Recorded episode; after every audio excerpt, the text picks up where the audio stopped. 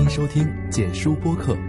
简书立志于做最好的写作与阅读平台，用心为大家打造一个专注的空间。在简书播客，你不仅能听到简书上的文章，还能了解简书背后的有趣故事。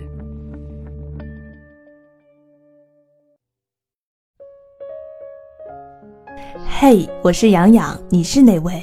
这一周过得好吗？今天我们来聊一聊青春里不老不死的欲望。近日啊，在网上有这样一则消息：一位网友在东北财经大学的二手书店淘到一本吉米漫画，意外发现了一封告白信。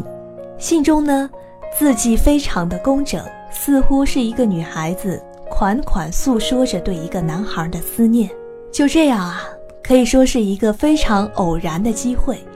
这位姑娘曾经的款款深情闯入了大家的视野，勾起了许多人的回忆呀，就好像那些我们自己当年在青葱岁月里写下过的无数遍的名字，那些不曾说出口的话语，那些不曾寄出的情感。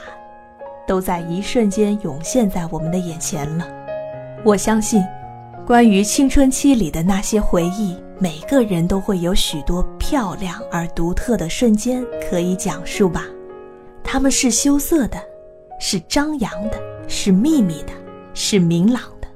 他们会让人逐渐沉默，也会让人不禁大声歌唱。和这封信的作者一样。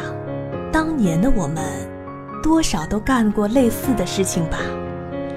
会为喜欢的人怦然心动，见面时小鹿会乱撞，我们小心翼翼地去接近，去碰触，用一种不那么成熟的笔调去表达我们热切的爱情，偷偷地告诉对方：“我喜欢你，你偷走了我的心。”虽然说呢，感情不是人生的全部，青春里有的也不仅仅是青涩的爱情，但是呀，也恰恰是这样一份曾经的难舍的情愫，让我们相信生活可以作为一个整体永远的延续下去。相信最近的东西和最远的东西。我记得杜拉斯曾经说过，爱。对于我来说，不是一饭一书，不是肌肤之亲，而是平凡生活中的英雄梦想，是一种不老不死的欲望。看来呀，我们是活到老，爱到老的，对吧？但随着时间的不断流逝，你有没有发现，我们表达爱情的方式改变了？如今的我们呢？如果喜欢一个人，不会再像以前那样了。不会在欲盖弥彰并且反复纠缠的思绪里丢失了自己，也丢失了对方。如今的我们啊，要么是将情感长埋在心底，要么就是大方的说一句“嘿，我喜欢你”，之后去努力，去主动，去疯狂，在不断完善自身的同时呢。也不会丢了自己的存在和方向。